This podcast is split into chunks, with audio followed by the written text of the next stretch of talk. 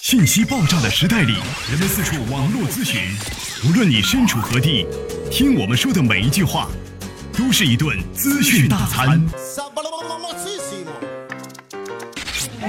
着力给你公信力，服务并呵护你爱车的每一个部件。刘刚，刘刚，刘刚说车，愿做一把尺度，精确的为您测量出一辆车的真正价值。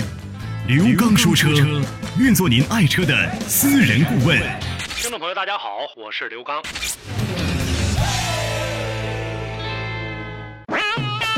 刘刚说车节目现已开通打赏功能，只要您觉得节目敢于说真话，为百姓用车真正的提供方便，能够给您带去知识上的收获，请利用收听过程中的打赏功能，对本节目予以鼓励支持。在此感谢已打赏的听友们，刘刚说车节目会为大家更好的服务。在今天的节目话题当中，我们想跟大家呢共同的来聊一聊关于电动车。我们里面所装载的这个电池，想跟大家一同来聊一下。现在呢，很多的这个车型上都推出了油电混、双擎，还有呢一些呢这个纯电能的这样的一些车。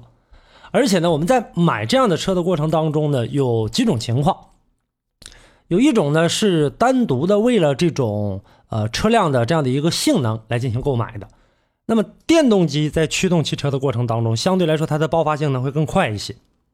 这是呃比较注重性能的，还有呢是注重这种经济的。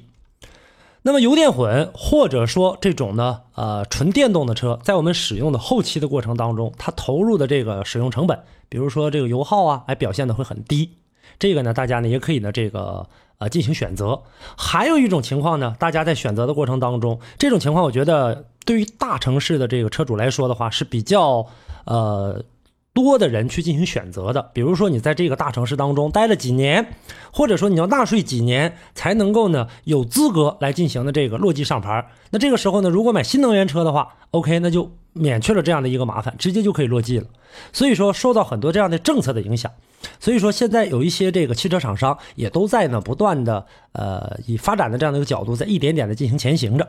而且呢，现在来看的话呢，就是动力汽车，呃，在整个的这个使用的过程当中，大家更关注的都是这种电池的这样的一个呃情况。那么比较高的一个基础上起步，在整个的这个电瓶的发展当中，那就要拿出一个相当优秀的产品，才能够让我们大家呢，呃，真正的去看好那这台车。而且呢，作为电池来讲的话，我觉得原来呢，汽车可以说是这个啊，发动机是心脏。那么电动车来讲的话，现在大家关注的心脏可能少一些了啊，更关注的是电瓶了。所以说，在现在来看，我们在整个市场当中买车的时候，受到了几种因素的影响。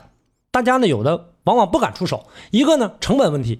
第二呢，就是电池的这个寿命和续航里程的问题；还有一个呢，就是一个安全性的问题。所以大家在这几方面上，你像成本问题，我们买一台电动车啊，或者说这种混动的，那么价格呢可能相对来说比较高，消费者在买这个过程当中，跟普通汽车同样配置的可能就贵出这个几万。所以这个时候，那么消费者呢在购买车辆的过程当中，要根据自己兜里的钱来说话，我兜里有多少钱来进行预算。第二点呢，电池的这样的一个循环使用寿命，它究竟能达到多久？所以说电。池在使用的过程当中，我们大家也都知道，什么情况下呢？像充放电了，呃，续航的这个里程了，这些大家在买的过程当中需要考虑。还有就是这个呃安全问题。那么电瓶车在使用的过程当中啊，我们看到了很多一些负面的一些新闻，包括呢像自燃呐，包括呢像这个电瓶在生产制造的安全标准方面呢起的这个啊安全性或者信任度不是特别高。所以在这些方面上，大家呢制约了去购买这种电能车的这样的一个发展需求。那么现在来看的话呢，很多车上大部分常用的，呃，一说到电能车呢，很多朋友也都知道啊，说现在这个最先进的啊，质量最好的锂电池，对吧？因为锂电池呢，现在来看相对有着比较高的这种能量比，还有呢这种啊释放的功率，给车辆能提供一个好的这个加速性能。而且呢，跟原来的这种老款的，像什么镍氢电池啊，它在使用的过程当中呢，有一个更短的一个充电放电。我们大家在使用手机的过程当中都知道，原来的那种镍氢的手机充电也慢，然后呢，这个呃电池用的时间也长。很多朋友说，那你看我原来那个过去的老电话呀，一用就能用一周左右才充一次电，过去那个放电量也没有那么大，而且现在那那个时候的这个里面的这个内容也比较少，包括现在像汽车也同样道理。你看大家想一想，几年前。退回到十几年前的时候，哪个车上有什么 LED 大灯啊？有什么这个呃车身稳定辅助系统啊？有什么道路偏航预警啊？哪有这些？没有。所以现在来看的话呢，这些功能不断的翻着花样的往出出，电池呢在使用的过程当中，完全都来自呢这个电能，所以电池的要求相对来说就比较高了。还有一个问题呢，就是说现在来看大家用的比较多的锂电池。几乎是不存在什么一个记忆效应的。我们大家现在买的手机就是锂电池的啊，像什么苹果呀、三星啊啊这些里面，包括什么华为啊，我们国产的这个中兴啊、小米啊，你看它在用的过程当中，我们平时啊说今天我可能一会儿出去有事儿啊，可能要有一个饭局，呃，现在剩百分之二十了，或者剩百分之十了，呃，这个我在临出发之前，我现在先给它充上电吧，啊，这个时候能充上呃把这个电充满，哎，带着它走了。这个不存在记忆效应，所以说随时的使用，随时的充，这看起来呢是比较这个方便一些的。但是呢，在制作成本的过程当中啊，它的这个汽车方面也在用这个，呃，成本制作过程当中价格相对来说比较高了。而且呢，还有一个问题呢，就是锂这种元素啊，它是一个比较呃容易点燃的一个物质，它不能够被我们就普通的这种灭火器给直接扑灭。所以在使用的过程当中，大家看到一些负面新闻说车着了，着了之后想扑灭都很难。这就是它的一个呃很大的一个弊病，而且现现在我们现在能看到很多的这种呃比较常见的吧这种电池吧，像这个磷的、酸的、铁的、锂的这种有很多，而且呢还有这种呃镍基的材料也仍在仍然在用，现在有一些车上也在用啊，在用它这，因为它能够起到一个呃过充或者过放的这样一个保护作用，所以说我们在了解电池的过程当中，还要看一下这台车的这样的使用的电瓶这个电芯。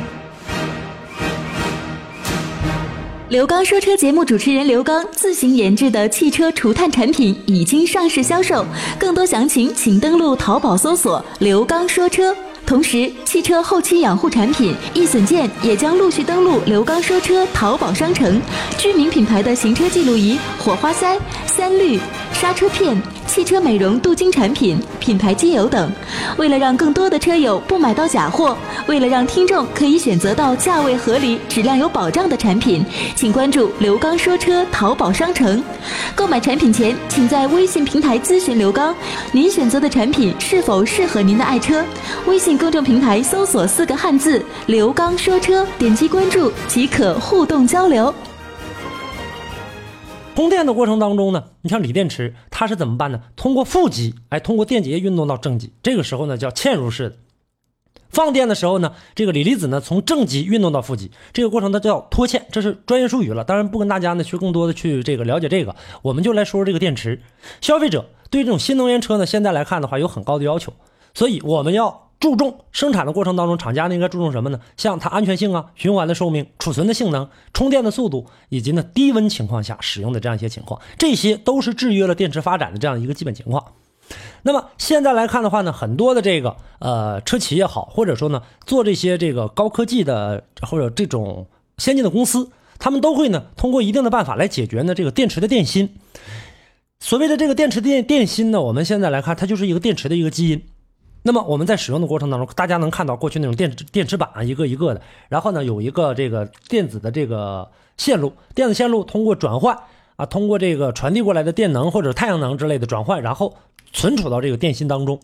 所以这个时候它的这个选择材料啊是比较重要的，而且呢占了电池当中的很大的一部分。你包括像现在电池的一些种类，像的这个啊磷酸铁锂的。还有呢，这种多元复合锂的也有叫三元的啊，还有叫这个锰酸锂的，呃，这个钴酸锂的，这个磷酸锰铁，当然这磷酸锰铁用的特别少，现在因为它那个成本也比较低，而且呢材料也特别不好。这个里面各有各的优点和缺点，大家呢如果说感兴趣的话，可以去这个了解一下这样的这个电芯。所以说现在来看的话呢，使用的这种呃磷酸铁锂的。啊，这种的情况呢，相对来说比较多。为什么呢？因为它制作的成本比较低。还有一个问题，它在使用的过程的安全性是很高的，寿命也很长。在使用它的过程当中呢，就是说它的这个热失控的温度基本能在八百摄氏度以上，所以说它能够保证我们车辆，大家车辆也好，或者说我们用的这种电子科技产品也好，当大家尤其手机，大家是最直接一目了然的。当你不停的玩这个手机的过程当中。这个手机的后面啊，这个电池板这儿，每一个智能手机啊，大家都会感觉到很热。包括我们原来传统的手机，打电话时间很长的情况下，它也会很热。那车辆大家想一下，它需要多大的一个功率？在带动我们这台车在路上行驶，而且速度还不慢的情况下，所以它的这个电瓶的这样的一个啊分散出来的这样一个热量也是非常高的，所以这个过程当中就需要它有一个很好的一个热稳定性，保证我们的这样的一个安全。在这个时候啊，我们刚才跟大家提到的这样的一个呃。磷酸铁锂的这样的一个芯片的，相对来说用的就比较好一些，而且呢输出比较平稳。呃，它呢能够呢通过一种能量比较密集的这样一个存储啊，来呢提升这台车的这样的一个容量。当然，现在的这个呃，根据不同的车型采用的，一般情况下这个呢大客车用的可能更多一些，咱们家庭用车也有，但是并不是呃续航里程特别的这个长。呃，在这一点上来看，再有一个也没有那么大的一个存储空间去存储，不像一些大客车啊，能存储的啊那么大的一个位置。我们包括现在城市当中的一些公交车，现在都在使用的一些电能的，那这里面一般用的就是这种啊，就是这种电瓶。所以在使用这个过程当中，提高续航里程，还能够解决呢这种纯电行驶的这个呃里程不足的这样的一个情况。而且呢，现在呢有很多的这种呃传统的一些这个电池的质量呃材料，你包括像什么镍的。啊，这类的还有呢，包括含硅的这种的这种产品的电池，包括呢像现在呃这种石墨的这样的一些这个电池的材料，都在一点一点的提升，啊，都在一点点的这个呃这个加大它的一个续航里程。